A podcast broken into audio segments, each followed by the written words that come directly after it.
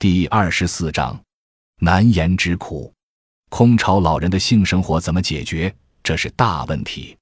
记得十几年前在深圳打工的时候，一次腊月，与几个朋友赌博期间，我问一个福建的朋友：“过年给父亲带点啥？”他说：“带了几本《龙虎豹》和几张毛片，因为出海打鱼之后就无事可做了。”当时我不理解这番孝心，现在回想起来，他做的有点道理。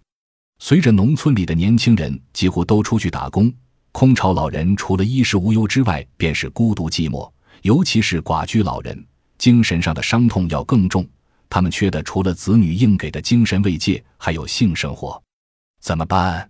我也无解。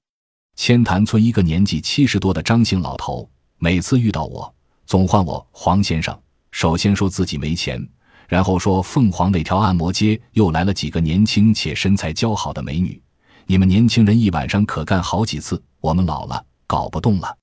他年轻时丧妻，儿女又常年在外，所以他常趁赶场卖只鸭子、卖蛋柴去行乐。二零一四年七月二日。